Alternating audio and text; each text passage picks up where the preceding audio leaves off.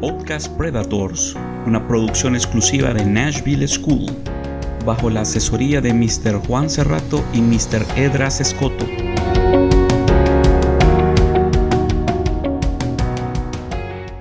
Gabriela Mistral nace el 7 de abril de 1889 en Vicuña y muere el 10 de enero de 1957 en Nueva York.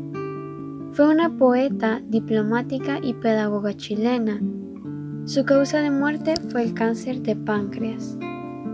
Es autora de poemas tales como Besos, Piececitos, Amor, Amor, Yo canto lo que tú amabas, Caricia y Desolación. Mistral se desempeñó como profesora en diversas escuelas y se convirtió en una importante pensadora respecto al rol de la educación pública. Llegó a participar en la reforma del sistema educacional mexicano. A partir de la década de 1920, Mistral tuvo una vida itinerante al desempeñarse como cónsul y representante en organismos internacionales en América y Europa. Su nombre real es Lucila de María del Perpetuo Socorro Godoy Alcayaga, pero decidió usar el nombre de Gabriela Mistral dándole, dándole homenaje a sus dos poetas favoritos, el italiano Gabriel de Annunzio y el occitano Frederick Mistral. En 1904 comenzó a trabajar como profesor ayudante en la Escuela de la Compañía Baja, en La Serena, y enviar colaboraciones al diario serenese El Coquimbo. Al año siguiente continuó escribiendo en él y en la voz de Elki de Vicuña. Desde 1908 fue maestra en la cantera y después en los cerrillos, camino a Ovalle. No estudió para maestra ya que no tenía dinero para ello.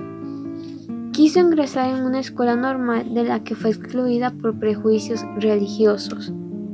En 1910 convalidó sus conocimientos ante la Escuela Normal número 1 de Santiago y obtuvo el título de profesora de Estado, con lo que pudo ejercer la docencia en el secundario.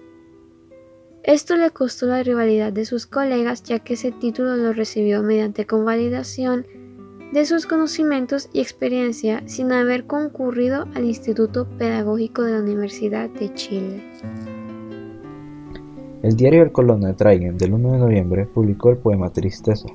Resume el sentir del rechazo y a su vez la tragedia sentimental de su frustrada relación con Romelio Ureta, que se había suicidado el año anterior.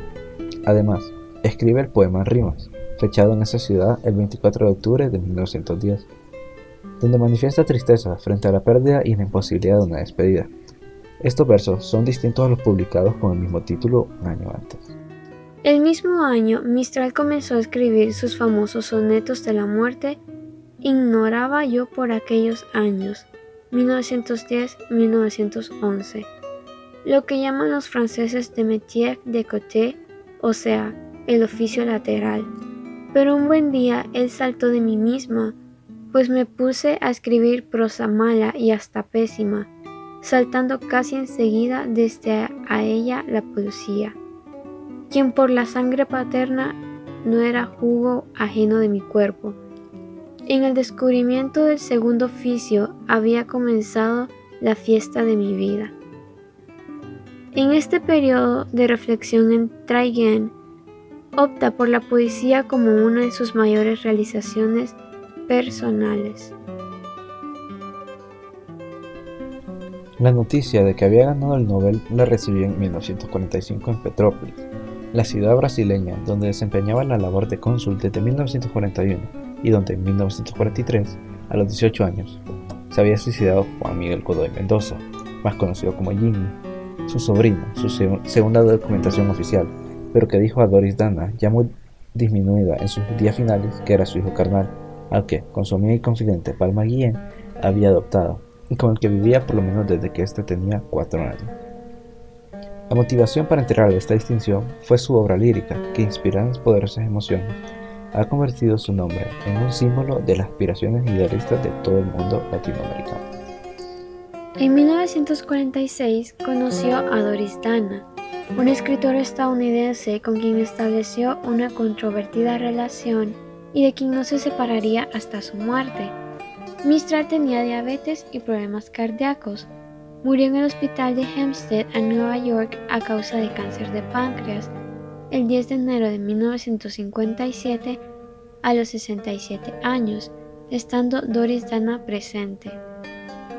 En su testamento estipuló que el dinero producido por la venta de sus libros en América del Sur debía destinarse a los niños pobres de Monte Grande, donde pasó sus mejores años de infancia, y el de la venta en otras partes del mundo a Doris Dana y Palma Guillén, quien renunció a esa herencia en beneficio de los niños pobres de Chile.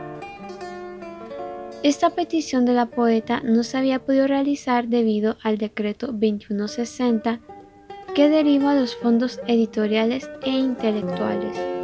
Este decreto fue derogado y los ingresos productos de su obra llegan a los niños de Monte Grande en el Valle del Elqui.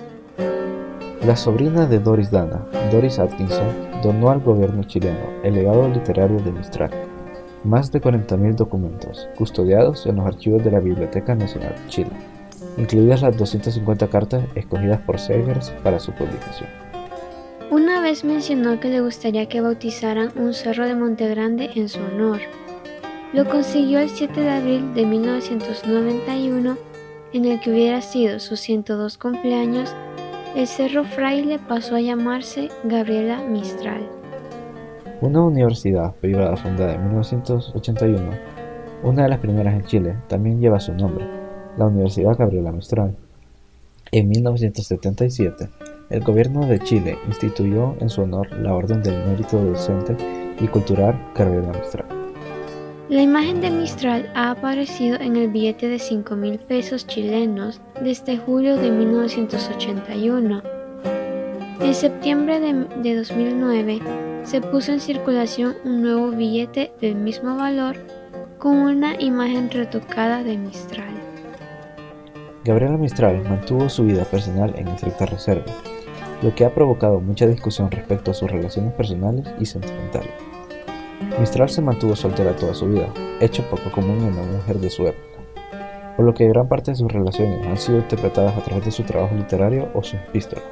A los 15 años, tuvo un amor platónico con Alfredo Videla Pineda, un hombre rico y más de 20 años mayor que ella, con el que se cartió durante casi año y medio. En 1906, mientras ella se desempeñaba como profesora en la cantera, conoció a Romelio Ureta, un funcionario de ferrocarriles con el que Gabriela sintió un gran afecto. Muchos estudiosos de la vida de la poeta han considerado a Ureta como el gran amor de su vida. La relación tuvo un final trágico cuando Ureta se suicidó en noviembre de 1909. Mistral escribió Sonetos de la Muerte inspirada en sus sentimientos tras la muerte de Ureta. Dichos versos la catapultaron a nivel nacional, luego de ganar los Juegos Florales de 1914, aunque por un tiempo la muerte de Ureta fue interpretada como causada por la relación con Mistral. Ella misma lo descartó y lo consideró nada más que novelería. Ureta se habría suicidado al verse acorralado, luego de sacar dinero de la caja del ferrocarril donde trabajaba con el fin de ayudar a un amigo y no poder devolverlo. Algunos de los premios que le otorgaron fueron 1945 Premio Nobel de Literatura 1947 Doctor Honoris Causa por el Mills College of Oakland, California 1950 Premio Serra de las Américas 1951 Premio Nacional de la Literatura de Chile.